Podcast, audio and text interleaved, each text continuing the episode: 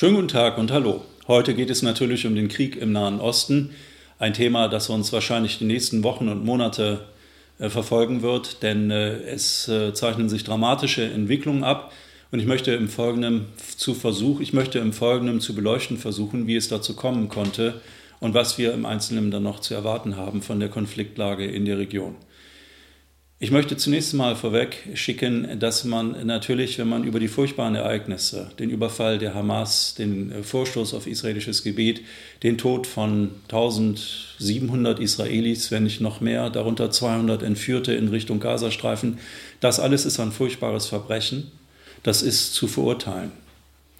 Im Folgenden erlaube ich mir trotzdem, auf eine moralisierende Betrachtung zu verzichten und ich werde versuchen, äh, analytisch herauszuarbeiten, was die Vorgeschichte ist dieses Konfliktes und wie es potenziell weitergehen könnte.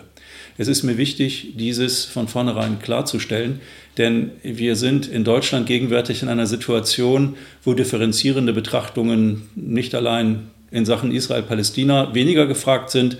Es geht vor allem darum, klare moralische Kante zu beziehen, die Welt in Gut und Böse zu unterteilen und dieser Mechanismus greift auch hier im Nahen Osten erneut. Und ich halte das für sehr gefährlich. Ich werde also auf Moralisierung verzichten mit einer Ausnahme, die mir sehr, sehr wichtig ist. Ich denke, dass unser Mitgefühl, unsere Anteilnahme, unsere Solidarität, unsere Empathie all jenen unschuldigen Zivilisten, sei es auf israelischer oder auf palästinensischer Seite, gelten sollte, die ohne Schuld in diesen mörderischen Konflikt hineingeraten sind die jetzt getötet worden sind und Angehörige hinterlassen, die natürlich vor Trauer außer sich sind. Es ist eine furchtbare Tragödie, was hier passiert. Und es ist dieses, was die Hamas getan hat, zu verurteilen. Unsere Solidarität, unser Mitgefühl, wie gesagt, gilt den Opfern auf israelischer, aber auch auf palästinensischer Seite, denn auf beiden Seiten sterben unschuldige Menschen. Nun aber zur Betrachtung der Sache selbst, die sicherlich nicht unbedingt dem in Deutschland vorherrschenden Mainstream entspricht, aber gerade deswegen ist es vielleicht auch interessant, eine Bereicherung. Ich bin mir natürlich auch darüber bewusst, dass gerade bei so emotional aufgeladenen Konflikten wie dem, der jetzt im Nahen Osten abläuft, unterschiedliche Perspektiven möglich sind und gewiss wird nicht jeder meine Ansichten teilen. Ich wäre ja schon zufrieden, wenn es gelingt, zu einer sachlichen Debatte zu finden äh, die es äh, ermöglicht, differenziert auf den Konflikt zu schauen. Diese Differenzierung ist unerlässlich, denn wenn wir die Welt weiterhin nur in Gut und Böse unterteilen, in Schwarz und Weiß, dann laufen wir Gefahr, in einem Krieg uns wiederzufinden im Nahen Osten, der wirklich sehr, sehr gefährlich werden könnte. Viele Kommentatoren haben diesen Überfall der Hamas auf israelisches Gebiet, den Vorstoß der Hamas auf israelisches Gebiet, eine Blamage für die israelische Armee. Aber dieses Thema will ich an dieser Stelle nicht äh, vertiefen. Viele haben diesen Überfall verglichen mit 9-11, mit den Terroranschlägen des 11. September 2001. Ähm, das ist insoweit ein etwas problematischer Vergleich, weil er natürlich ähm, den Eindruck erweckt, dass es nun erneut darum gehen könnte, einen Krieg gegen den Terror zu führen, so wie das die USA gemacht haben nach 9-11. Und das Problem ist nur, wir alle wissen, welche Folgen dieser Krieg gegen den Terror äh, hatte. Es sind weit über eine Million Menschen getötet worden. Es hat Verheerungen sondergleichen gegeben in der arabisch-islamischen Welt. Und äh, man möchte eigentlich den Beteiligten im Nahen Osten, den Israelis, den Palästinensern und anderen wünschen, dass sie nicht diesen Fehler der USA wiederholen. Das Problem einer allein moralisierenden Betrachtung ist natürlich, dass man ähm, auf eine Art und Weise Partei ergreift, die in der Regel nicht analytisch ist, sondern lediglich die Welt in Gut und Böse zu unterteilen äh, versucht. US-Präsident Joe Biden hat unmittelbar nach den Terroranschlägen äh, erklärt, dass äh, das, was die Hamas hier angerichtet habe, durchaus zu vergleichen war, sei mit den Terrorattacken des Islamischen Staates. Und ähm, es gab dann sogar noch äh, den Zusatz in seinen Ausführungen, dass die Hamas-Kämpfer äh, Frauen vergewaltigt hätten und Babys geköpft hätten. Nichts ist unmöglich. Wer wollte ausschließen, dass die Hamas-Kämpfer dieses auch tatsächlich getan hätten? Fakt ist aber auch, dass man mit solchen Behauptungen sehr vorsichtig umgehen muss. Bislang gibt es jedenfalls dafür keinen bestätigten Beleg. Was nicht ist, kann noch werden. Ich sage das nicht, um die Hamas zu exkulpieren, aber man muss sehr vorsichtig sein. Bei aller Anteilnahme für die Opfer jetzt nicht in ein propagandistisches Umfeld zu geraten, wo man die Emotionen der Bevölkerung so aufstachelt, dass dann am Ende sozusagen ähm, der Wunsch nach Vergeltung übermächtig äh, wird. Und es versteht sich eigentlich von selbst, dass westliche Politik sich ohne Wenn und Aber auf die Seite Israels gestellt hat. Das ist emotional sicherlich verständlich, aber in politischer Hinsicht sehr gefährlich. Wenn beispielsweise die deutsche Außenministerin erklärt, wir sind alle Israelis als Folge dieses furchtbaren Angriffes der Hamas, dann bedeutet das ja im Klartext nichts anderes, als dass für den Fall eines größeren Krieges und eines Flächenbrandes in der Region wir, die Deutschen, einmal mehr auf Seiten, in diesem Fall Israels, in einen Krieg eingreifen werden, ähnlich wie man das zuvor in der Ukraine gemacht hat, mit sehr viel Bauchgefühl, mit sehr viel emotionaler Emphase, aber mit wenig äh, Reflexion über die möglichen Folgen des eigenen Engagements. Denn äh, machen wir uns nichts vor, die israelische Regierung ist ja nicht eine, die getragen wurde von Humanisten, oder von äh, gesetzten Demokraten, die nach Kompromissen ausschauen würden im Konflikt mit den Palästinensern, sondern die Linie der israelischen Regierung ist ganz klar, sie setzt auf äh, Vergeltung und wir sehen ja schon, wohin die Reise geht, was im Gazastreifen passiert. Ähm, und das kann man nicht uneingeschränkt äh, gutheißen, selbstverständlich nicht, denn es sterben einfach zu viele Menschen im Gazastreifen.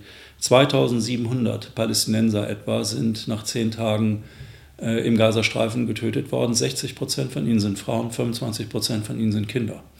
Also man muss sich die Frage stellen, wenn das äh, der Terrorbekämpfung dienen soll, äh, wo soll das hinführen? Wo soll das hinführen? Wir sind ja jetzt noch in der Phase des Vorspiels. Die Israelis sind ja dabei, den Gazastreifen vorzubereiten für eine Bodenoffensive.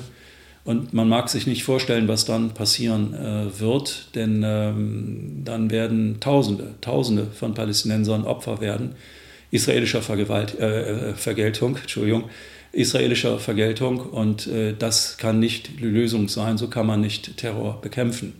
Dieses Problem mit der Hamas, das Problem Palästina ist nur zu lösen auf politischem, auf äh, diplomatischem Weg, nicht etwa durch militärische äh, Gewalt.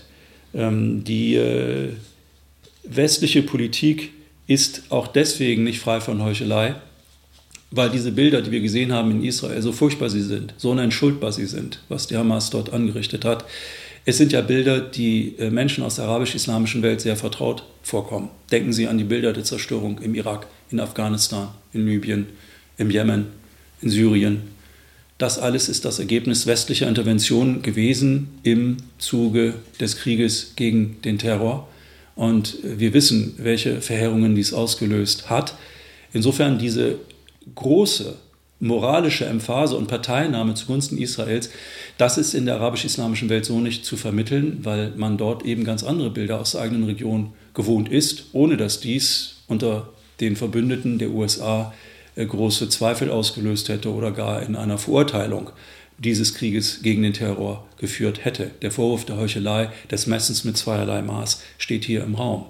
Ich darf daran erinnern, dass Ursula von der Leyen, die EU-Kommissionspräsidentin, in scharfen Worten das russische Vorgehen in der Ukraine gegeißelt hat. Sie hat in der Sache völlig zu Recht darauf hingewiesen, dass die vorsätzliche und bewusste Zerstörung von Infrastruktur in der Ukraine, insbesondere der Zerstörung von Elektrizität, von ähm, also der Unterbrechung von Strom und Wasser und die Zerstörung der zivilen Infrastruktur ein Kriegsverbrechen darstelle. Das ist auch so. Aber haben Sie mal gehört, dass dieselbe Frau von der Leyen Vergleichbares geäußert hätte mit Blick auf den israelischen Vorstoß im Gazastreifen? Sie war gerade in Israel, hat das Land dort besucht, hat ihrer Solidarität Ausdruck verliehen das ist ja auch völlig in Ordnung, soll sie tun, selbstverständlich. Unsere Solidarität sollte, wie ich schon sagte, natürlich den Opfern, den zivilen Opfern auf beiden Seiten gelten. Aber es wäre doch ein guter Anlass gewesen für sie, genau das, was sie mit Blick auf die russischen Zerstörungen in der Ukraine gesagt hat, in Israel zu wiederholen, mit der Mahnung an Israel, doch bitte Augenmaß zu halten. Es ist völlig legitim, dass Israel sich selber verteidigt gegen Terror. Dabei gilt es aber, internationale Rechtsnormen zu beachten Und die westlichen Staaten haben de facto der israelischen Führung unter Netanyahu einen Freibrief gegeben, nach Belieben den Gazastreifen zu zerstören. Die Aussagen von äh, Bundeskanzler Scholz in der äh, Bundestagsaussprache sind eindeutig. Man stelle sich ohne Wenn und Aber hinter die israelische Regierung. Und was immer die israelische, äh, israelische Seite verlange und benötige, seien es Waffen, sei es Geld, was auch immer, Deutschland steht an der Seite Israels. Ja, das kann aber sehr problematisch werden in dem Maße, wo der Krieg sich verselbstständigt und die Bilder aus Gaza so grauenvoll werden, dass sie das Leid der israelischen Zivilbevölkerung in den Schatten stellen. Und diese einseitige Parteinahme des Westens ist auch deswegen problematisch, weil die arabisch-islamische Welt diese Sichtweise nicht teilt, der globale Süden insgesamt nicht. Wir haben Massendemonstrationen von Kolumbien bis zu den Philippinen gesehen, in Solidarität mit den Palästinensern. Und diejenigen, die dort zu Hunderttausenden demonstriert haben, sind ja nicht Freunde des Terrors der Hamas, sondern sie sehen mit großer Sorge, was die israelische Gegenreaktion, was die israelische Gewalt anrichtet. Man muss, wenn man die Dinge sachlich betrachtet, glaube ich, festhalten, es ist absolut richtig und legitim, palästinensischen Terror zu verurteilen. Es ist aber nicht glaubwürdig, wer als Politiker oder als Meinungsmacher palästinensischen Terror geißelt, aber kein Wort verliert über israelische Staatsgewalt, der die Menschen in den palästinensischen Gebieten seit 1967 in einer der längsten durch das Militär bewerkstelligten Besatzung ähm, äh, erleben, die es äh, ja, in der Geschichte der Gegenwart des vorigen Jahrhunderts, des, dieses Jahrhunderts gegeben hat. Es gibt keine vergleichbare militärische Besatzung, die so lange angehalten hätte. Und das löst natürlich Gegenreaktionen aus. Das, auf diesen Zusammenhang hinzuweisen, ist nicht Rechtfertigung von Terror, sondern die Beschreibung eines gegebenen Sachverhaltes. Und äh, mit, damit muss man sich äh, auseinandersetzen. Schauen wir also auf die Hamas. Was ist das eigentlich für eine Organisation? Wie ist sie entstanden? Und warum hat sie diesen Angriff auf Israel jetzt bewerkstelligt? Was ist der Hintergrund? Was ist das Motiv? Die einfache Erklärung ist natürlich, das alles ist Judenhass. Das alles ist der Wunsch, Israel zu zerstören. Das kann man natürlich so sehen, aber diese Sichtweise greift doch ein bisschen sehr kurz. Zunächst einmal ist es interessant, sich in Erinnerung zu rufen, wie ist eigentlich die Hamas entstanden? Die Hamas ist 1987 entstanden im Zuge der ersten Intifada. Und das Interessante ist, dass in der Entstehungszeit der Hamas äh, sie unterstützt wurde von der israelischen Armee und von der israelischen Politik mit einem ganz klaren Zweck und Ziel, nämlich die säkulare PLO unter Yasser Arafat zu schwächen. Es gibt von Yasser Arafat ein schönes Statement. Er sagte einmal, die Hamas ist eine Kreatur Israels. Und da hat er auch recht, denn es wäre die Hamas gar nicht erst zu einer Massenbewegung geworden ohne die Starthilfe von israelischer Seite. Wie gesagt, dies mit dem Ziel, die säkulare PLO zu schwächen, denn damals wie heute gab es auf israelischer Seite nie die Bereitschaft, mit den Palästinensern einen Kompromiss zu finden, um tatsächlich eine Zwei-Staaten-Lösung zu realisieren, wie sie ja 1900 1993 in den Oslo-Vereinbarungen eigentlich ausgehandelt war. Stattdessen aber nahm die Entwicklung eine ganz andere Richtung, wie wir wissen. Als die Hamas dann zu stark wurde und ihrerseits anfing, Angriffe durchzuführen, terroristische Übergriffe äh, in Israel, da hat sich natürlich das Blatt gewendet und die israelische Seite begann dann massiv äh, die Hamas äh, zu bekämpfen, ihre Führer zu liquidieren und so weiter und so fort. Aber nichtsdestotrotz, die Hamas ist eine Massenbewegung geworden. Und ähm, das hat nichts zu tun mit Judenhass oder mit dem Wunsch, Israel zu vernichten, sondern das ist in erster Linie eine Reaktion auf eine für die Palästinenser unerträgliche Besatzung. Denn äh, die Palästinenser mussten die Erfahrung machen, dass sie ungeachtet aller Verhandlungen, die sie geführt haben, die palästinensische Nationalbehörde mit Sitz in Ramallah, von israelischen Seite haben sie nie was bekommen. Nie. Keinerlei Entgegenkommen, keinerlei ähm, Reduzierung des Siedlungsbaus, es wurde immer mehr die palästinensische Seite entrechtet. Es gab dann, wie Sie wissen, nach diesem Friedensvertrag von Oslo die Rückkehr von Yasser Arafat in den Gazastreifen. Das ging aber nicht lange gut. Es war vor allem Ariel Sharon, der dafür Sorge getragen hat, dass Yasser Arafat dämonisiert wurde, am Ende dann in der Mokata, dem, dem Sitz der palästinensischen Autonomiebehörde in Ramallah, quasi äh, in Belagerung kam. Es gab dann Wahlen in Palästina im Jahr 2006. Wahlen in Palästina 2006. 2005 hatten die israelischen Besatzer die Siedlungen im Gazastreifen beendet unter Ariel Sharon, weil es sich einfach nicht gerechnet hat. Man muss wissen, dass der Gazastreifen ein sehr arides Stück Land ist und dort kann man nicht wirklich ähm, äh, groß äh, Kibbutz-ähnlichen Anbau betreiben. Das Land ist schlichtweg unfruchtbar. Und äh, das war nicht äh, von Interesse für die israelische Seite, dort zu verbleiben. Also ist man aus dem Gazastreifen 2005 abgezogen, um stattdessen den Siedlungskolonialismus im Westjordanland mit umso größerem Nachdruck zu betreiben. 2006 kam es dann zu Wahlen in den palästinensischen Gebieten und bei diesen Wahlen hat die Hamas im äh, Gazastreifen gewonnen. Haushoch die Wahlen gewonnen und die Fatah, die äh, größte Fraktion innerhalb der PLO, hatte im Westjordanland gewonnen. Es kam dann natürlich zu, großen, äh, zu großer Aufruhr in Israel und in der westlichen Welt, weil natürlich die Hamas zwar demokratisch die Wahlen gewonnen hatte, aber die westlichen Staaten, auch wenn sie gerne Demokratie, Freiheit und Menschenrechte predigen, wollen natürlich nicht, dass die Falschen an die Macht gelangen. Und so ist das damals geschehen. Es gab dann äh, auf Initiative der USA und Israels im Hintergrund den Versuch der Fatah, der PLO, mit Sitz in Ramallah, die Kontrolle auch im Gazastreifen zu übernehmen und äh, gewissermaßen die Hamas außen vor zu lassen. Das ist aber nicht gelungen. Die Hamas hat in einem kurzen Krieg äh, 2007 äh, die, die, palästinensische, die Vertreter der palästinensischen Autonomiebehörde rausgeworfen. Es gab also jetzt seither eine Zweiteilung der palästinensischen Gebiete, der Gazastreifen unter Kontrolle der Hamas und die palästinensische Autonomiebehörde mit Sitz in Ramallah, sie kontrolliert das Westjordanland, zumindest in der Theorie. De facto kontrolliert die israelische Armee kontrollieren die israelischen Siedler, das Westjordanland. Und die palästinensische Autonomiebehörde hat die traurige Aufgabe, letztendlich als Hilfs-Sheriff israelischer Interessen zu dienen. Das ist auch der Grund, warum die Autonomiebehörde sehr, sehr unbeliebt ist unter den Palästinensern, weil sie viel zu willfährig auftritt gegenüber der israelischen Seite.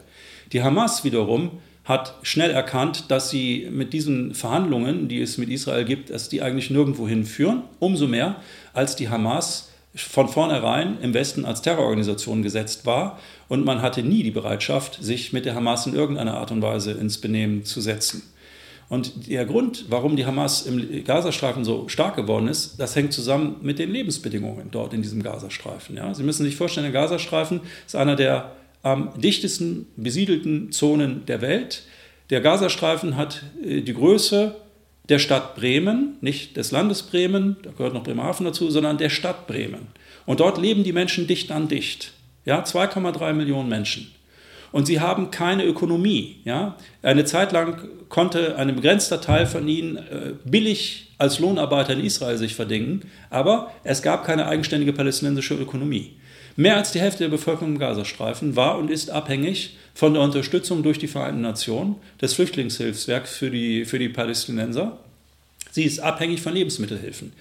Der Gazastreifen ist ein Freiluftgefängnis. Wenn Sie dort leben, kommen Sie nicht raus, so gut wie nicht. Es ist ganz, ganz schwierig, dort eine Reisegenehmigung zu bekommen.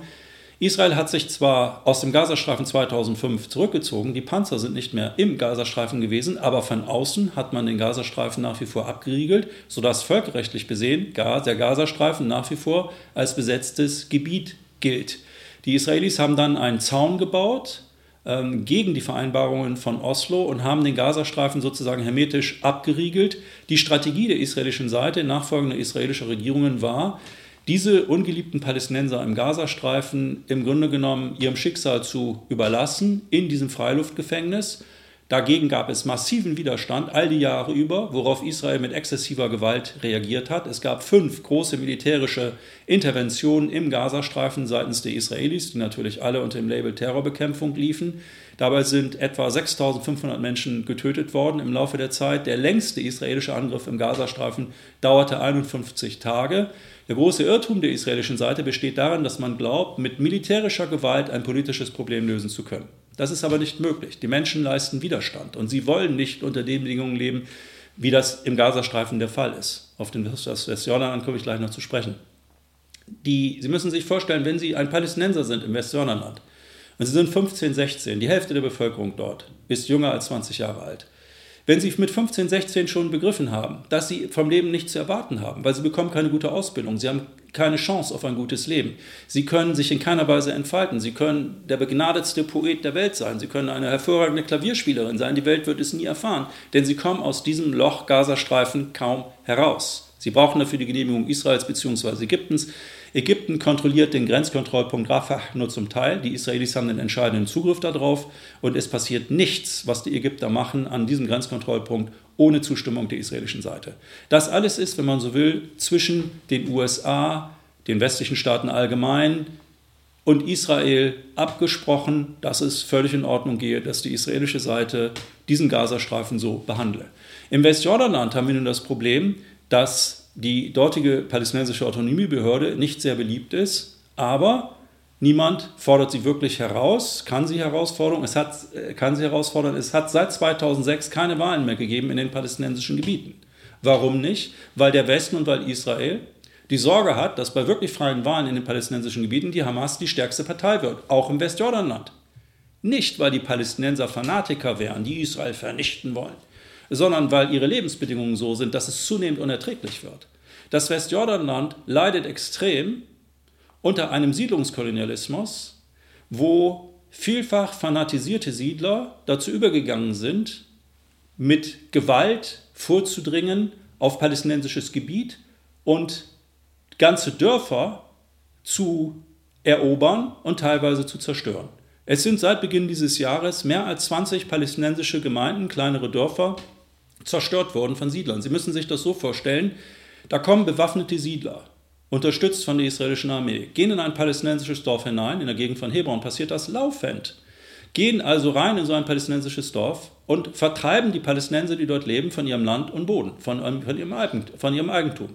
Ja? Und wenn sie sich jetzt als Palästinenser dagegen wehren, ja, dann riskieren sie erschossen zu werden, weil sie sind ja ein Terrorist. Oder sie werden verhaftet und landen dann in sogenannter Administrativhaft, wenn sie äh, Pech haben. Und das bedeutet, dass die israelische Seite sie ohne Anklage nach Belieben über Jahre hinweg inhaftieren kann. Ähnlich wie das in, Guan in, in Guantanamo der Fall ist. Ja, das ist die Realität der Besatzung dort. Es ist so, dass, die, dass das Westjordanland in etwa 250 kleine Enklaven unterteilt worden ist, die untereinander kaum kommunizieren können. Das Westjordanland hat die israelische Seite, wenn man so will, dreigeteilt. Ja? Es gibt eigene Siedlerstraßen, es gibt die Möglichkeit für israelische Siedler von A nach B zu gelangen auf Straßen, die nur von ihnen benutzt werden dürfen. Wenn sie das als Palästinenser tun, riskieren sie erschossen zu werden.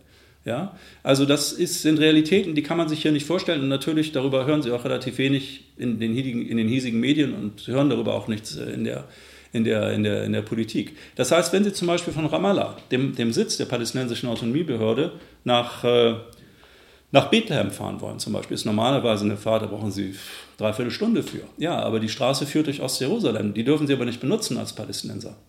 Sie müssen außen rumfahren. Und es gibt mehr als 550 militärische Checkpoints im Westjordanland. Und an jedem Checkpoint können Sie von Soldaten gestoppt werden und je nachdem, wie gerade seine Tageslaune ist, erlaubt er Ihnen weiterzufahren oder eben nicht.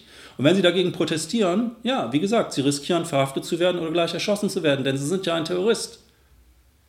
Also was sollen sie tun als Palästinenser? Das ist die dritte Generation. Wir haben hier eine Besatzung, die seit 1967 andauert. Und es ist ja nicht lediglich eine militärische Besatzung, sondern diese Besatzung geht einher mit der zunehmenden Entrechtung der Palästinenser. Und diese Entrechtung äußert sich zunehmend darin auch, dass selbst religiöse Stätten der Palästinenser immer mehr in Besitz genommen werden, sukzessive peu à peu, durch eine Regierung, die in den letzten Jahren unter Premierminister Netanyahu eine Regierung ist, die die rechteste in der Geschichte Israels ist, in der der Finanzminister Smotrich sich selbst ungeniert als Faschisten bezeichnet, in der der Minister für nationale Sicherheit Ben Gwir offen und ohne großen Widerspruch zu ernten in der Politik von einer ethnischen Säuberung des Westjordanlandes spricht seitens der Palästinenser. Also er will die Palästinenser raushaben aus dem Westjordanland. Wohin die dann gehen sollen, niemand weiß es. Aber das ist sozusagen die Strategie. Man möchte quasi die Palästinenser in Ghettos zwängen, in große Städte idealerweise, Nablus und Jenin insbesondere.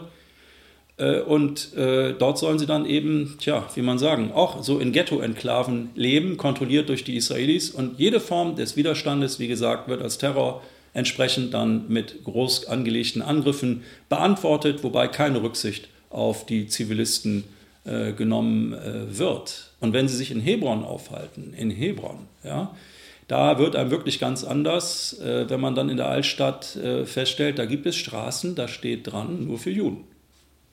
Wenn Sie als Ausländer und Nicht-Jude solche Straßen benutzen, naja gut, dann ist das schon okay. Wenn Sie das als Palästinenser tun, diese Straße zu benutzen, dann riskieren Sie Ihre Verhaftung, gegebenenfalls Ihr Leben. Das ist die Realität. Sigmar Gabriel, als er noch Außenminister war, hat vor einigen Jahren genau das beschrieben und nannte das Apartheid. Daraufhin gab es dann einen Shitstorm sondergleichen und er musste seine Ausgabe zurückziehen, das seine, seine Äußerung zurückziehen.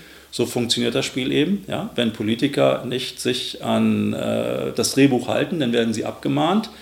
Und äh, er hat dann eben auch einen Rückzieher gemacht. Aber das Ganze ist natürlich wirklich irre. Das ist, wer das einmal gesehen, wer das erlebt hat, es fällt einem dazu nichts mehr ein. Ich habe heute ein Video äh, zugespielt bekommen, wo gezeigt wurde, wie israelische Siedler auf Palästinenser zugehen, die dort stehen auf der Straße und äh, ja, und die haben dann offenbar protestiert, was auch immer.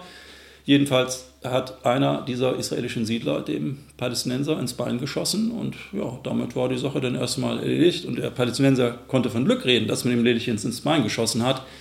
Ähm, der hätte ihm genauso gut auch in den Kopf schießen können und es wäre nichts passiert. Ja? Also allein in diesen zehn Tagen, in den ersten zehn Tagen äh, der Konfrontation im Gazastreifen, sind parallel dazu im Gazastreifen etwa 60 Palästinenser getötet worden. Ja? Was in den hiesigen Medien natürlich komplett untergeht. Und die meisten sind Opfer von Siedlergewalt, ja? die natürlich überhaupt nicht geahndet wird. Man muss sich vorstellen, die israelische Regierung besteht zu einem erheblichen Teil aus Rechtsextremisten. Und diese Leute haben die Fantasie einer ethnischen Säuberung. Sie wollen das gesamte Groß-Israel, das gesamte Land zwischen Mittelmeer und Jordanfluss, einschließlich der Golanhöhen und des Gazastreifens, in, ihren, in ihr messianisch verheißenes Land vereint sehen. Ja? Und da haben die Palästinenser keinen Platz drin. Smotrich, der Finanzminister, der sich äh, als Faschist bezeichnet, sagte, die Palästinenser hätten drei Möglichkeiten. Entweder sie akzeptieren ihren Status als äh, rechtlose Individuen unter israelischer Kontrolle, oder aber sie emigrieren, oder aber sie müssen mit den Konsequenzen leben. Will heißen, sie landen im Gefängnis oder sie werden erschossen. Das ist der israelische Finanzminister. Und haben Sie schon mal gehört, dass irgendeiner der hiesigen Minister oder Politiker solche Aussagen verurteilt hätte? Und wenn dann Frau Baerbock oder Bundeskanzler Scholz sagt, wir sind alle Israelis, dann beinhaltet das ja, wir sind auch alle Herr Smotrich. Das sind wir aber nicht, das dürfen wir nicht sein. Wir müssen auf der Seite derjenigen Israelis stehen und derjenigen Palästinenser, die sich für eine friedliche Lösung einsetzen und nicht auf der Seite von irgendwelchen Extremisten. Deswegen braucht es die Differenzierung, die aber in Deutschland kaum geleistet wird. Denn jeder, der sich kritisch äußert zu israelischer Besatzung, riskiert den Vorwurf des Antisemitismus. Also ich sage mal, ich will das Thema nicht vertiefen, aus den bekannten Gründen. Aber gehen Sie mal davon aus, dass die entsprechenden Netzwerke gut gerüstet sind, um diejenigen, die den Mainstream nicht bedienen und die israelisches Unrecht beim Namen nennen, eben auch aus, äh, sagen wir mal, dafür Sorge zu tragen, dass der Vorwurf des Antisemitismus sehr leicht erhoben wird. Wenn beispielsweise Organisationen wie Amnesty International oder Bezellem oder andere, die sich mit den Verhältnissen im Westjordanland auseinandergesetzt haben, wenn sie das, was die Israelis da machen, als Apartheid bezeichnen, dann gilt das natürlich wieder als israelfeindlich. Nicht? Stichwort israelbezogener Antisemitismus. Das ist sozusagen der Vorwurf, mit dem man jeden kleinkriegt im Zweifel. Und deswegen ist es auch nicht karriereförderlich, Kritik an Israel zu üben. Das ist also ganz, ganz schwierig und auch für mich, der ich hier jetzt rede, ist das eine Gratwanderung. Hoffentlich geht das alles gut. Ja? Denn äh, wenn man da sozusagen äh, auf Gegenwehr stößt von den Bewahrern des Status quo, dann ist das unangenehm. Trotzdem muss man die Dinge beim Namen nennen. Denn äh, es kann keine militärische Lösung geben dieses Problems der Palästinenser. Und es ist äußerst ungut und gefährlich, wenn man den, der israelischen Regierung unter Netanyahu einen Freibrief gibt für einen uferlosen Gegenschlag gegen die Palästinenser im Gazastreifen und im Zweifel auch im Westjordanland. Kommen wir jetzt zu der Frage, warum eigentlich hat die Hamas das gemacht? Ich meine, die mussten ja wissen, dass es dann entsprechende Gegenreaktionen gibt und dass das Ganze sehr brutal und blutig wird. und äh, dass viele Zivilisten auch auf palästinensischer Seite äh, sterben. Und die hiesigen Medien, die hiesige Politik ist sich natürlich einig, das ist der Hamas völlig egal, das ist eine Terrororganisation, die nimmt die Bevölkerung im Gazastreifen als Geiseln und es ist denen doch völlig egal. Also wenn hier jetzt unschuldige Zivilisten sterben, dann ist das die Verantwortung der Hamas, aber nicht die Verantwortung Israels, ein Land, das ja bekanntlich über die humanste Armee der Welt verfügt und äh, niemals auf die Idee käme, irgendetwas zu tun, was nicht in Ordnung sein könnte. Warum also hat die Hamas das äh, getan? Ich möchte Ihnen vortragen, was die internationale, die International Crisis Group mit Sitz in Brüssel, das ist eine, eine NGO, die sich äh, befasst mit Krisengebieten auf der Welt. Und sie hat das untersucht, was mag die Hamas äh, bewogen haben, jetzt diesen Angriff durchzuführen. Und deren, ähm, deren Analyse ist äh, die folgende. Die Angriffe der Hamas waren augenscheinlich der verzweifelte Versuch, einen Wechsel eine Veränderung im gegenwärtigen Status quo herbeizuführen, nämlich einer seit 17 Jahren andauernden Belagerung des Gazastreifens, die dazu geführt hat, dass der Gazastreifen im Grundsatz nicht mehr bewohnbar ist. Die Antwort der israelischen Seite, darunter der, äh, das massive Bombardement auch äh, ziviler äh, Bereiche, die, ähm, die Unterbrechung, äh, der, der, der, die Verhängung von Boykottmaßnahmen und, und der Schließung der Grenzübergänge, äh, also auch kein, kein Wasser, kein Strom mehr darf in die äh, besetzten Gebiete, in den, in, in den Gazastreifen gelangen. Das alles ähm, ist eine kollektive Bestrafung, die ähm, eine humanitäre Katastrophe in einem unvorstellbaren Ausmaß auslösen kann. Also die Kernaussage der International Crisis Group es war im Grunde genommen, wenn man so will, der Versuch eines in Anführungsstrichen Befreiungsschlages angesichts einer seit 17 Jahre andauernden Belagerung des, äh, des Gazastreifens. Und es gibt einen anderen Kommentar, ähm, äh, der äh, sich auch befasst hat mit dieser Frage, warum hat die Hamas das gemacht? Und der Kommentator sagte auf Al Jazeera, nicht ein Vergleich mit 9-11 bietet sich an mit Blick darauf, wie dieser Angriff der Hamas auf Israel einzuordnen sei, es sei vielmehr ein Gefängnisaufstand. Ein Gefängnisaufstand, weil die Gefängnisinsassen signalisieren, wir sind nicht länger bereit, unter diesen Bedingungen unser Leben zu fristen. Wir wissen, dass wir einen furchtbaren Preis bezahlen werden, aber wir wissen genauso gut, dass wir keine Zukunft haben in diesem Gazastreifen, der übrigens nach Angaben der Vereinten Nationen schon seit vorigem Jahr 2022 eigentlich gar nicht mehr bewohnbar ist weil die, Boden, die Böden sind völlig ausgedorrt äh, und äh, es gibt kein, kein Trinkwasser in ausreichendem Maß.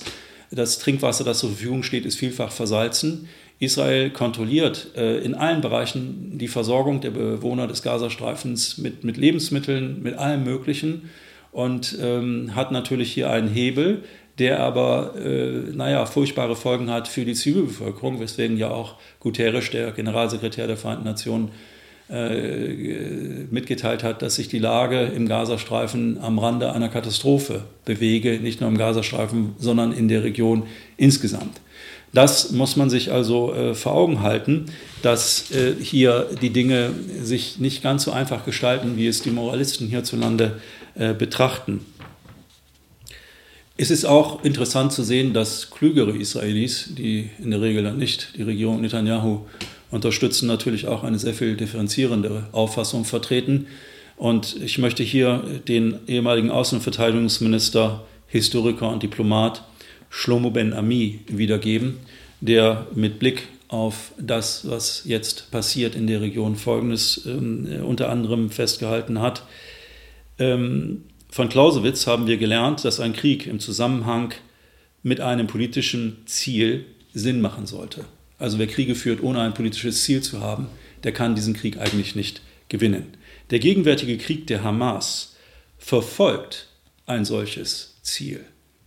Er verfolgt ein solches Ziel, nämlich die Sicherung ihrer Hegemonie in der, innerhalb der palästinensischen Nationalbewegung gegenüber der Fatah, gegenüber der PLO.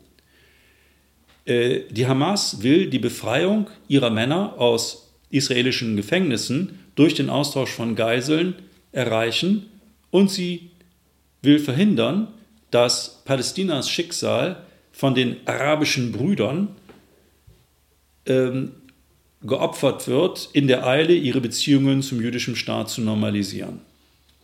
Für die Regierung Netanyahu handelt es sich jedoch um einen reinen Reaktionskrieg, dessen politisches Ziel nur darin besteht, eine Pause bis zur nächsten Runde der Feindseligkeiten zu erreichen. Soweit also der ehemalige Außenverteidigungsminister Shlomo Ben Ami. Und ich finde es bemerkenswert, dass er in dieser Situation, in der sich Israel befindet, zu solch differenzierendem Urteil fähig ist. Es ist also nicht so, dass die Hamas aus blinden Fanatismus heraus und aus Judenhass heraus Israel angegriffen hätte. Es gibt schon eine politische Strategie dahinter. Dass hier weitaus mehr als 1000 Israelis getötet worden sind, viele von ihnen Zivilisten, ist unentschuldbar. Es gibt nichts gut zu heißen an diesem israelischen Überfall auf israelische Zivilisten. Es ist aber trotzdem auch wichtig, dass man jede propagandistische Überhöhung glaubt, dass zum Beispiel Palästinensern, äh, Entschuldigung, dass zum Beispiel Kindern in Kibbuzim die Köpfe abgeschlagen worden wären äh, oder Frauen vergewaltigt worden wären.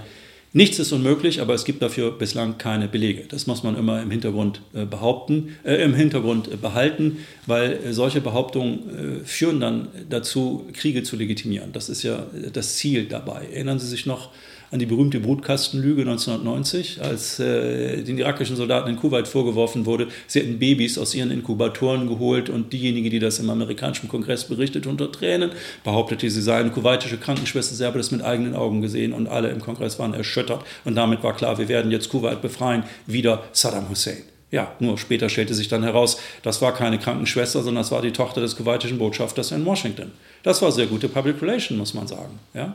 Deswegen, man muss immer vorsichtig sein, bei aller Emotionalität, bei aller Solidarität mit den Opfern in Israel, in Palästina, immer das Augenmaß bewahren. Nicht sich instrumentalisieren lassen durch die großen äh, äh, Vereinfacher. So, jetzt die Frage, wie geht das denn jetzt eigentlich äh, weiter? Eines möchte ich noch ergänzen. Ich sagte vorhin, dass äh, Yasser Arafat die ähm, äh, die Hamas als eine Kreatur Israels bezeichnet hat, nämlich mit dem Ziel, äh, die PLO als Nationalbewegung zu schwächen. Es gibt auch Aussagen von Netanyahu des Inhaltes, die Existenz der Hamas ist für uns die Garantie in Israel, dass es einen palästinensischen Staat nicht geben wird. Denn da das Negativ-Image der Hamas im Westen negativer nicht sein könnte, ja, und diese Terrororganisation, die Israel vernichten will, ähm, mit der kann man ja nicht irgendwie in einen politischen Dialog treten. Ja, und dann äh, hat man einen schönen Dämonisierungsfaktor. Man kann doch nicht von der israelischen Seite verlangen, von der einzigen Demokratie im Nahen Osten, dass sie sich mit solchen Terroristen ins Benehmen setzt. Und so hat man eine wunderbare, ja, wir mal sagen, eine wunderbare Situation geschaffen, den Friedensprozess zu unterminieren, falls es den je gegeben hat. Also seit 1967, seit Beginn der israelischen Besatzung, sind ja die Palästinenser eigentlich ständig für dumm verkauft worden und sie haben nie bekommen, was sie wollten, nämlich einen eigenen Staat. Es wurde zwar viel darüber geredet, viel darüber verhandelt, aber de facto wurde eine Siedlung nach der anderen auf israelischer, also auf Seite, äh, auf Seiten der Israelis im Westjordanland äh, gebaut. Jede einzelne dieser Siedlungen ist völkerrechtswidrig. Das Westjordanland ist mindestens in zwei Teile untergliedert, in Nord und Süd. Die Siedlungen sind strategisch so angelegt, dass sie äh, das Territorium des Westjordanlands unterteilen, sodass es eine Zwei-Staaten-Lösung de facto niemals mehr geben kann. Es ist unmöglich. Es ist unmöglich. So, wie geht es jetzt weiter? Die Israelis haben jetzt äh, massiv den Norden als erstes bombardiert und haben die Frist gesetzt von 24 Stunden, die dann nochmal verlängert wurde, dass die Menschen im Norden des Gazastreifens in Richtung Süden sich begeben mögen. 1,1 Millionen Menschen. Wie gesagt, der Gazastreifen ist gerade mal so groß wie Bremen. Jetzt stellen Sie sich mal vor, dass also 1,1 Millionen Menschen sollen in Richtung Süden gehen. Äh, da ist aber nichts. Es gibt keine Infrastruktur, es gibt nichts. Und natürlich bombardieren die Israelis alles, nehmen keine Rücksicht, auch nicht auf Krankenhäuser, auf sonst was. Mit dem, mit dem Standardargument, überall verstecken sich Hamas-Terroristen. Warum also dieser Druck der Israelis von Nord auf Süd? Ich denke, einer der Gründe, nicht der einzige, aber einer der Gründe ist, man will so viele Palästinenser wie nur möglich in Richtung des ägyptischen Grenzüberganges in Rafah treiben. Ja? Die Not der Palästinenser wird so unermesslich groß werden, dass natürlich dann die westlichen Staaten von Ägypten verlangen werden, doch bitte schön Hilfe durchzulassen an die armen Palästinenser. Das muss man doch aus Gründen der Solidarität von Mensch zu Mensch, da muss man auch doch helfen. So, das Problem für die ägyptische Seite ist nur das folgende. Wenn sie das Tor aufmachen und sie lassen die Palästinenser in den Sinai, Glaubt irgendjemand ernsthaft, dass die Israelis jemals diese Palästinenser, die dann in Richtung Ägypten ausgereist sind, jemals wieder zurücklassen wird in den Gazastreifen? Selbstverständlich nicht. Und das weiß man in Ägypten. Und deswegen will man in diese Falle nicht gehen. Deswegen will man nicht, dass, äh, die, dass die Palästinenser gewissermaßen von Israel wie in einem Bulldozer in Richtung Ägypten, in Richtung über die Grenze nach Ägypten ausgelagert werden, auf das sich dann Ägypten mit diesen Palästinensern auseinandersetzen könnte. Es ist übrigens eine böse Ironie der Geschichte, dass die meisten Bewohner des Gazastreifens die Nachfahren sind von Palästinensern, die im Zuge der israelischen Staatsgründung 1947-48 aus eben jenen Gebieten in Südisrael vertrieben worden sind, in denen dann der Angriff der Hamas stattgefunden hat. Ja, das ist eine böse Ironie. Und es zeigt eben doch, dass die Menschen nicht vergessen. Das Trauma der Vertreibung ist gegenwärtig, vor allem weil die Palästinenser keine Perspektive haben für sich selbst. Nie hat man in Israel von Minderheiten abgesehen, das gilt auch für die jüdische Diaspora, sich mit der, wenn ich so sagen darf, Ursünde der israelischen Staatsgründung auseinandergesetzt, dass sie nämlich einhergegangen ist mit der bewussten, vorsätzlichen und systematischen Vertreibung von etwa 800.000 Palästinensern, ähm, die, ähm, also es sind etwa drei Viertel der damaligen palästinensischen Bevölkerung gewesen, die vertrieben wurden in die Nachbarländer. Ja. Und äh, das ist ein weitgehendes Tabu. Es gibt einige weniger, einige wenige Historiker, die sich damit auseinandergesetzt haben, mit dieser Nakba-Katastrophe, so nennen ähm, die Palästinenser, die Araber dieses Ereignis. Ähm, aber in der Mehrheit der Gesellschaft wird das verdrängt unter Verweis auf den Holocaust nach dem Motto, ja, mag ja sein, dass das alles nicht schön war für die Palästinenser, aber wir haben noch viel mehr gelitten und insofern geht das in Ordnung. Wie geht es nun also weiter? Was passiert jetzt im Gazastreifen? Es ist gar keine Frage, dass die Bodenoffensive der Israelis beginnen wird. Das ist nur eine Frage der Zeit. Äh, noch sind offenbar nicht alle Truppen da, aber möglicherweise wird in dem Moment, wo, dieses, äh, wo dieser Podcast online gestellt wird, sind die Israelis schon im Gazastreifen. Es wird ein furchtbares Massaker, ein furchtbares Blutbad, Blutbad geben. Es werden Tausende und Abertausende äh, Menschen sterben. Und das Ganze wird enorme Konsequenzen haben für die Wahrnehmung Israels in der arabisch-islamischen Welt. Es steht zu befürchten, dass in diesem Konflikt genauso wie schon im Ukraine-Krieg die Meinung der Welt geteilt sein wird. Die westlichen Staaten haben eine klare Meinung in Sachen Ukraine, in Sachen Israel und weichen davon nicht einen Millimeter ab, egal wie brutal das sein mag, was Israel dann dort ver veranstaltet. Wie gesagt, dass Israel sich verteidigt gegen Terror und Gewalt, völlig legitim, ist immer die Rede davon, Israel habe das Recht, sich selber zu verteidigen, unbestritten. Aber nur mal so als Zwischenfrage, haben die Palästinenser eigentlich kein Recht, sich selber zu verteidigen? Was haben sie für Möglichkeiten, Widerstand zu leisten gegen die israelische Besatzung, die von westlicher Seite akzeptiert werden würde? Nur mal so als Zwischenfrage. Kurzum, in dem Maße, wie wir also verheerende Bilder sehen werden aus dem Gazastreifen, wird die Stimmung möglicherweise auch in der westlichen Welt kippen. Denn das, was die Hamas veranstaltet hat in Israel, ist furchtbar, ist abscheulich, ist ein Verbrechen.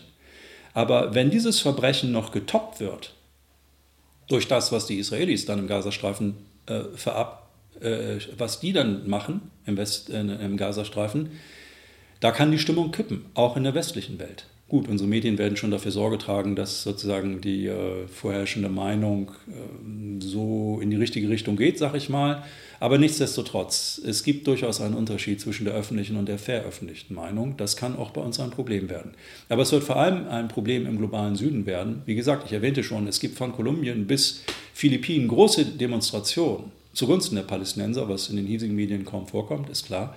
Aber nichtsdestotrotz, es gibt sie. Und die Stimmung ist äh, sehr, sehr äh, aufgeheizt. Man muss sich immer vor Augen führen, die arabischen Staaten, deren Führer haben die Palästina-Frage längst abgeschrieben. Sie wollen die Normalisierung der Beziehungen mit Israel, um auf diese Art und Weise gute Beziehungen auch zu den USA herzustellen. Die sogenannten Abraham-Akkords, die verabschiedet worden sind zwischen verschiedenen arabischen Ländern, Bahrain, Vereinigte Arabische Emirate, Marokko, Sudan, 2020, 2021 Friedensverträge mit Israel.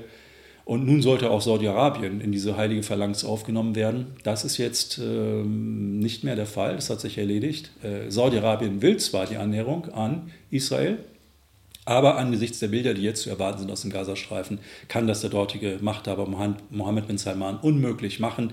Das würde eben seine eigene Bevölkerung übelnehmen. Und, äh, sie haben, äh, und, und die haben natürlich Angst um ihre Legitimität, die dortigen, die dortigen äh, Herrscher. Es gibt große Angst, wie schon erwähnt, in Ägypten, dass äh, die Israelis die Palästinenser in Richtung äh, Ägypten vertreiben. Und es gibt große Angst in Jordanien, dass, wenn die Krise eskaliert, die Israelis auch geneigt sein könnten, im Westjordanland ähm, eine Situation zu schaffen, wo man dann eine Vielzahl von Palästinensern in Richtung Jordanien abschieben könnte.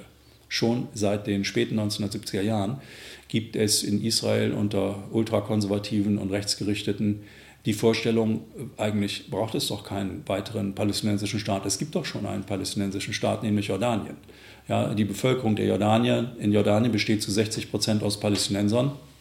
Na bitteschön, machen wir das, machen wir doch aus Jordanien einen palästinensischen Staat. Palestine is Jordan heißt diese Losung in Israel und sie hat durchaus ihre Anhänger. Zwar hat Jordanien einen Friedensvertrag mit ähm, Israel und äh, der dortige König ist sehr pro-westlich. Das macht es für die israelische Seite nicht so einfach.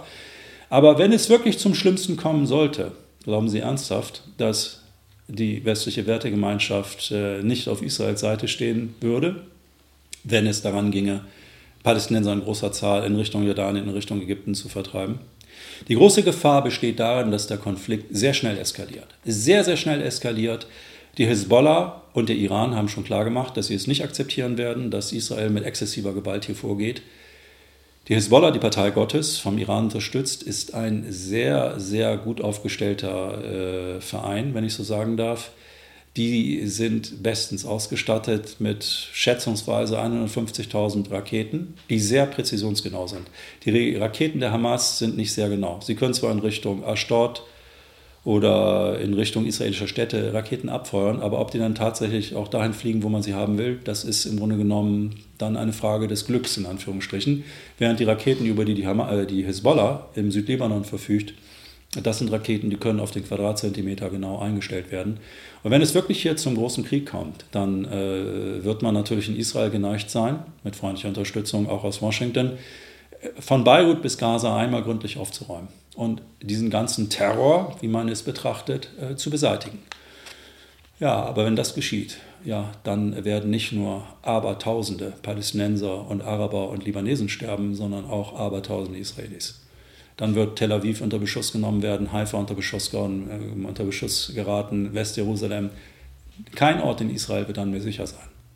Gut, der Westen wird uneingeschränkt zu Israel halten, aber es ist ein Irrtum zu glauben, dass eine Atommacht, die Israel ist, notwendigerweise gegen Guerillatruppen der Sorte Hezbollah oder Hamas, die den Rückhalt weiter Teile der eigenen Bevölkerung äh, besitzen, ist ein Irrtum anzunehmen, dass man diese ohne weiteres äh, besiegen könnte. Das, es mag verheerende Zerstörung geben, aber denken Sie an die Taliban in Afghanistan. 20 Jahre lang hat die NATO gegen die Taliban eine, eine Truppe aus, äh, aus Sandalenkriegern Krieg geführt. 20 Jahre lang. Und am Ende haben die Taliban die NATO besiegt.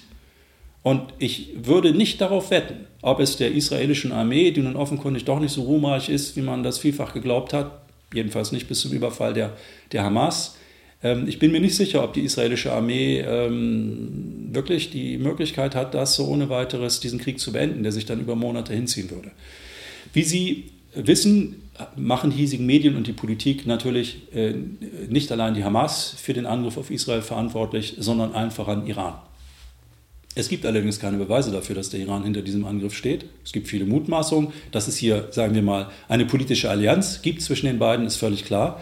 Aber die Behauptungen, die aufgestellt werden, dass der Iran nun sozusagen zu diesem Angriff ermutigt hätte, dafür gibt es bis jetzt jedenfalls keinerlei Belege, keinerlei Beweise. Und man muss mit diesen, mit diesen Aussagen sehr, sehr vorsichtig sein, vorsichtig sein, denn sie dienen der Legitimation eines möglichen Krieges gegen den Iran. Darüber muss man sich im Klaren sein. Erinnern Sie sich noch an die Massenvernichtungswaffen, die der Irak unter Saddam Hussein angeblich besaß und um deren Willen natürlich die USA und Großbritannien und eine Koalition der, der Willigen einen völkerrechtswidrigen Angriffskrieg gegen den Irak geführt haben, um die Welt zu schützen vor diesen Bösen. Ja, die hat es aber nie gegeben, diese Weapons of Mass Destruction, diese Massenvernichtungswaffen. Das war eine propagandistische Erfindung derer, die diesen Krieg wollten mit dem Ziel, Saddam Hussein zu stürzen. Und natürlich wollen die USA, wollen Israel, wollen möglicherweise auch arabische Staaten, dass das Mullah-Regime gestürzt wird. Aber niemand begehe den Irrtum zu glauben, dass dieses möglich sei. Das, wir sind ja nicht gewohnt, politisch, analytisch zu denken. Wir sind nicht gewohnt, geopolitisch zu denken. Und wir haben dieses Narrativ, das daran besteht, dass also äh, die Bevölkerung im Iran nur darauf wartet, dieses Regime stürzen zu können. Das ist ein Trugschluss. Man muss davon ausgehen, dass es immer noch genügend Unterstützung im Iran für dieses Regime gibt. Und vergessen wir nicht, dass der Iran zwei sehr, sehr gute Freunde hat. In wirtschaftlicher, militärischer und politischer Hinsicht, nämlich China und Russland. Wenn Israel und oder die USA den Iran angreifen sollten, dann explodiert, dann explodiert der Nahe Osten. Und dann wird das, was dann geschieht, gemessen daran, ist dann der Krieg in der Ukraine wenig mehr als ein harmloses Scharmützel. Ich sage das ganz bewusst so. Dann fliegt die Region des Nahen und Mittleren Ostens in die Luft. Nichts ist dann mehr sicher. Welche Regime überleben werden oder nicht, niemand weiß es. Allahu Alam. Gott weiß es am besten. Ja, das weiß niemand. Dann kann alles passieren. Dann kann wirklich alles passieren. Dann ist, wenn ich so sagen darf, dann ist Polen offen. Und niemand kann absehen, was dann passiert. Das kann auch zu einem dritten Weltkrieg führen. Sie glauben doch wohl nicht ernsthaft, dass China und Russland den Iran fallen lassen werden. Sie werden Teheran alles geben an Unterstützung, möglicherweise diskret, aber sie werden alles dafür setzen, dass ihr darauf setzen, dass ihr enger Verbündeter in Teheran an der Macht bleibt. Anders anzunehmen wäre sträfliche Naivität. Und wohin das alles führen kann, das mag man sich wirklich nicht ausmalen. Es wäre auch in wirtschaftlicher Hinsicht eine Verheerung.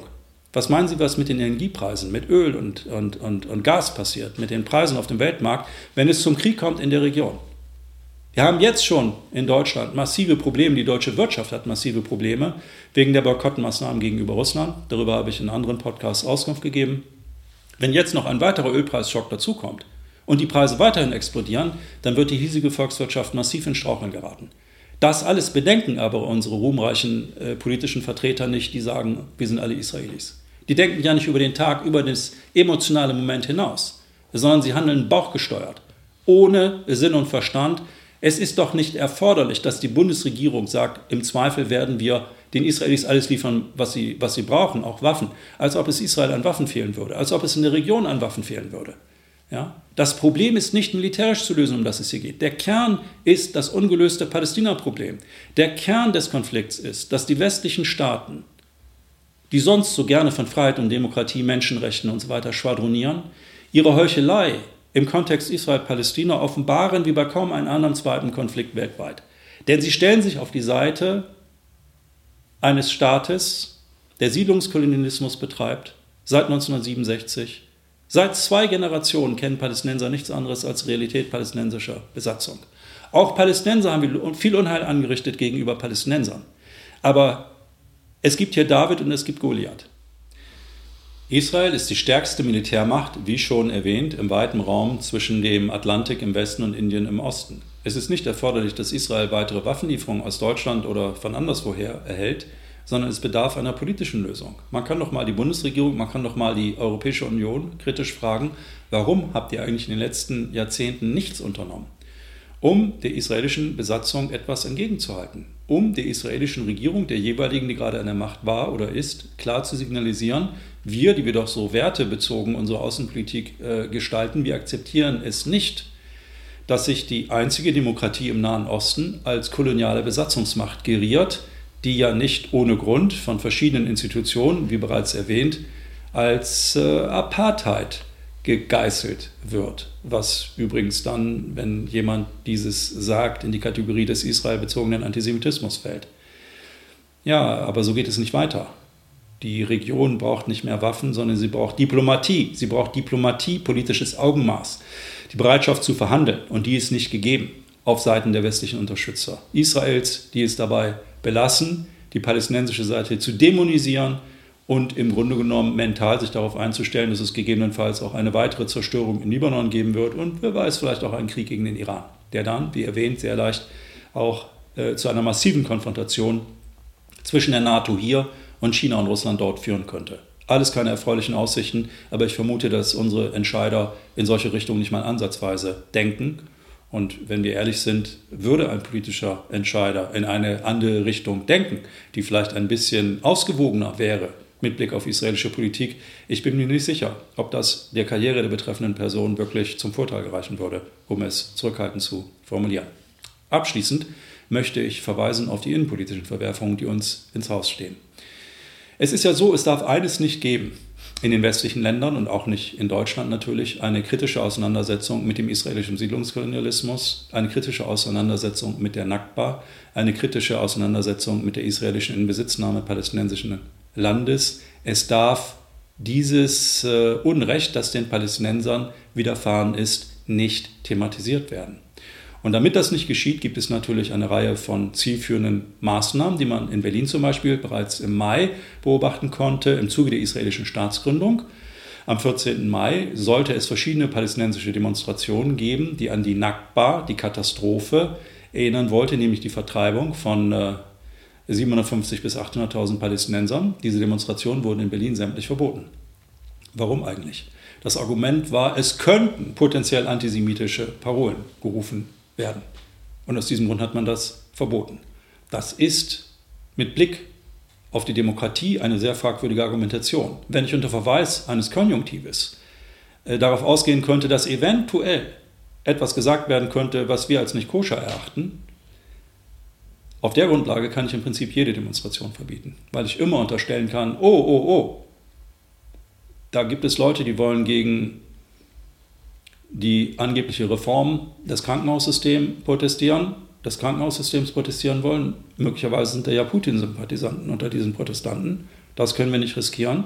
Also, wenn ich will, kann ich den Bogen hier sehr weit spannen. Und das passiert den Palästinensern, den Arabern, den Muslimen gegenwärtig. Sie haben nicht die Möglichkeit, ihrer Stimme Gehör zu verschaffen. Wenn Sie in Berlin-Neukölln gegenwärtig mit einer Kofie, also diesem palästinensischen Tuch, oder einer palästinensischen Fahne auf den Straßen erwischt werden, dann können Sie davon ausgehen, dass die Polizei Sie anhält und Sie auffordert, das entsprechend zu entfernen. Es könnte der Zeitpunkt kommen, wo das Mitführen einer palästinensischen Fahne ebenso als verfassungsfeindlich gebrandmarkt wird, wie etwa die Verwendung des Buchstaben Z im öffentlichen Raum.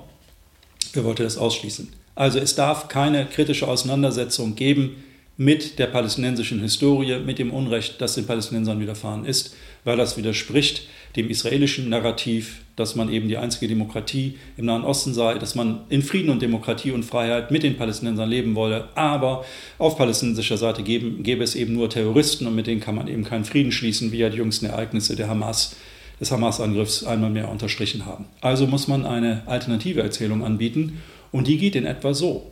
Der fanatische Islam, unter den Migranten, der notorische Antisemitismus, der bei denen anzutreffen ist, der ist es, der das Klima hier in Deutschland und weltweit vergiftet. Denn es ist ja notorischer Judenhass, der dazu führt, dass die Palästinenser auf die Straßen gehen und jubeln darüber, was die Hamas hier angeführt hat, was, äh, was die Hamas hier angerichtet hat. Ja? Ich habe versucht auszuführen, ohne zu rechtfertigen, warum die Hamas diesen Angriff durchgeführt hat, nämlich um herauszukommen aus dieser furchtbaren Situation. Das ist der Grund, warum die Palästinenser in der Diaspora äh, teilweise ihre Freude freien Lauf gelassen haben, weil sie es verstanden haben als den Versuch, die Unerträglichkeit des Seins in den palästinensischen Gebieten zu verändern. Ob dieser Jubel jetzt klug war oder nicht, ist eine ganz andere Frage. Aber man kann nicht Menschen ständig vorschreiben, was sie zu denken, zu fühlen oder zu empfinden hätten. Es ist nicht möglich, den Palästinensern und den Arabern, den Muslimen in diesem Land ständig zu erzählen, dass ihre historischen Erfahrungen, die sie haben, die meisten Palästinenser, die in Berlin oder in Deutschland leben, haben Familiengeschichten, die von Flucht und Vertreibung handeln. Die dürfen Sie aber hier im öffentlichen Kontext in Deutschland will das keiner hören. Schauen Sie sich doch mal die Talkshows an, die es gibt zu diesem Krieg im Nahen Osten. Haben Sie da schon mal palästinensische Stimmen gehört, die die palästinensische Perspektive vermitteln würde? Es ist nicht gewollt. Also muss man jetzt warnen vor äh, einem Islam, der den Judenhass zum Programm gemacht hat, mit dem Ergebnis, dass es nicht möglich ist, mehr friedlich zusammenzuleben. Deswegen ja auch die ersten Reaktionen der Politik. Man müsse Palästinensern, die hier Sympathien für die Hamas zeigen, die müsse man gegebenenfalls die Staatsangehörigkeit entziehen. Das ist ein selten idiotischer Vorschlag. Ich meine, rein juristisch, wie will man den Leuten die Staatsangehörigkeit entziehen? Und nebenbei bemerkt, selbst wenn man es täte und sagt, so, du Palästinenser, der, äh, gegen Palästinenser, der gegen israelische Besatzung sich ausspricht, wir weisen dich denn aus. Wir weisen dich jetzt aus. Ja, wohin denn bitte? Die Flüchtlingslager der Palästinenser befinden sich in, äh, im Libanon, in Syrien, in Jordanien und im Gazastreifen. Das sind die hauptsächlichen, die wichtigsten, die größten. Ja, und wohin will man dahin abschieben? Ja, wohin? Wohin? Das geht gar nicht, selbst wenn man wollte. Aber so weit denken natürlich die betreffenden Politiker nicht. Und äh, wir wissen aus dem deutsch-deutschen Zusammenleben, wie schwierig es ist, wenn man die ostdeutschen biografischen Erfahrungen komplett ausblendet und den Ostdeutschen signalisiert, ach, alles nur Müll, was ihr da gemacht und erlebt habt zu Zeiten der DDR. Das kommt nicht gut. Das ist einer der Gründe, warum die AfD sehr, sehr stark geworden ist in Ostdeutschland. Ja, wenn wir jetzt den Palästinensern, den Arabern, den Muslimen ständig signalisieren, ihr seid doch alles potenzielle Terroristen und Hamas-Sympathisanten und was ihr für einen Blick habt auf diesen Konflikt, das interessiert uns nicht, weil es ist nicht unsere Sichtweise, und deswegen akzeptieren, das, akzeptieren wir das nicht. Ihr habt entsprechend die Konsequenzen zu tragen. Ja, was werden die Menschen dann tun? Ein Teil von ihnen wird in den Untergrund gehen, wenn es hart auf hart kommt. Wollen wir das wirklich, dass es hier zu Gewalt kommt auf den Straßen, die dann wiederum äh, ganz andere Kräfte auf die Straßen ebenfalls ruft, irgendwelche Rechtsextremisten, die rufen Ausländer raus und so weiter und so weiter. Will man sich das wirklich vorstellen? Es ist nicht gut, in diese Richtung zu gehen. Es ist im Gegenteil sehr gefährlich. Und abschließend möchte ich nicht möchte ich noch ähm, eingehen auf den Vorwurf des äh, Antisemitismus, den man von arabischer und muslimischer Seite allenthalben zu spüren glaubt, seitens der Politik, der Medien und teilweise auch von jüdischen Vertretern in diesem Land. Abschließend erlaube ich mir noch einmal sachlich auf den Vorwurf einzugehen, dass es einen arabischen und muslimisch geprägten Antisemitismus gebe, äh, der sich gegen Juden natürlich richte und äh, der im Grunde genommen es fast unmöglich mache, ähm, äh, dass Araber und Muslime hier in Deutschland, in Europa leben können, sofern sie eben nicht die hiesige Sichtweise vollständig übernehmen, etwa mit Blick auf den Konflikt in Israel und Palästina. Historisch gesehen ist es so, dass Antisemitismus bis hin zu Pogrom, bis hin nach Auschwitz ein Phänomen war des christlich geprägten Europas. Die ganzen Pogrome, die wir im Mittelalter gesehen haben, bis hin zu den Massenvernichtungsstätten der Nationalsozialisten, das alles ist ein europäisches Phänomen. Wohin sind die Juden geflüchtet, als sie 1492 von der Inquisition aus Spanien und Portugal vertrieben worden sind? Die allermeisten von ihnen sind nach Nordafrika und ins Osmanische Reich emigriert. Hätten sie das getan, wenn sie hätten befürchten müssen, dass sie dort antisemitisch verfolgt werden? Die Spannungen zwischen Juden und Arabern hat es eigentlich zunehmend gegeben, erst im Zuge der israelischen Staatsgründung 1947-48, im Zuge der systematischen Vertreibung einer großen Anzahl von Palästinensern, im Zuge der sich verschlechternden Beziehungen. Und da gab es dann vielfach eine Kritik an Israel und eine Wut auf Israel, die dann aber hier in, den westlichen, äh, in der westlichen Welt äh, sehr häufig als Judenhass identifiziert wird. Denn äh, das passt ins Narrativ. Kritik an Israel ist im Zweifel israelbezogener Antisemitismus und vom israelbezogenen Antisemitismus zum Judenhass ist es nur noch ein sehr kurzer Weg. Solche Verkürzungen helfen nicht weiter. Es gibt genügend, auch das sei nochmal klar und deutlich benannt, es gibt genügend jüdische Stimmen, die sich für einen Frieden und für einen Ausgleich mit den Palästinensern äh, einsetzen. Äh, und die Diskussion, wenn man sie dann so nennen will, in Deutschland und in Österreich ist sicherlich die schwierigste überhaupt, weil hier, wie gesagt, wie mehrfach erwähnt, jede Kritik an Israel unter Antisemitismusverdacht steht.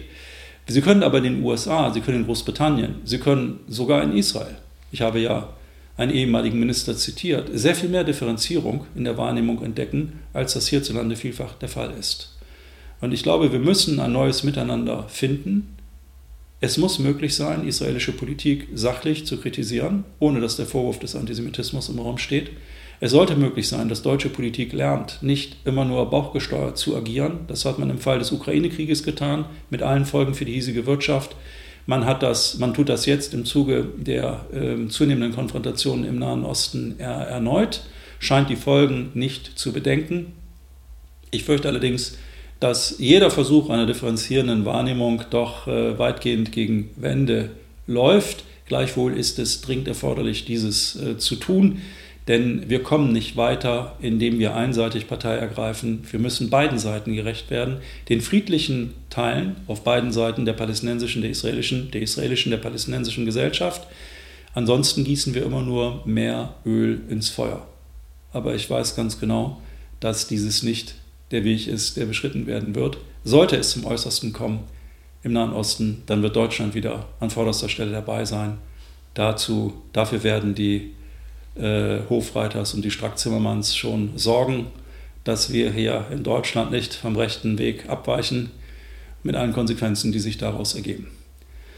Messieurs Dames, ich danke für Ihre Aufmerksamkeit. Das war jetzt ein, äh, ein Ritt äh, quer durch die Zeitgeschichte, kann man sagen. Ich möchte nochmal abschließend betonen, dass mein Mitgefühl und meine Solidarität all jenen gilt, die auf israelischer und palästinensischer Seite unschuldig zu Tode kommen und noch kommen werden. Und ich bin mir darüber im Klaren, dass man die Dinge natürlich auch ganz anders sehen kann, als ich es hier tue. Und ich lade jeden ein, von offizieller Stelle, der nun der Meinung ist, es sei aber empörend, was dieser Mensch da jetzt hier von sich gegeben habe, sich zum offenen Streitgespräch auf einer sachlichen Grundlage zu treffen. Warum soll es nicht möglich sein, auch über schwierige Fragen auf eine konstruktive Art und Weise miteinander zu streiten, im Interesse der Menschen in der Region, aber auch im Interesse eines friedlichen Zusammenlebens aller Menschen, egal welcher Herkunft, egal welcher religiösen Ausrichtung, hier in unserem eigenen Land, in Deutschland. In diesem Sinne danke ich für Ihre Aufmerksamkeit. Alles Gute, machen Sie es gut. Bis zum nächsten Mal.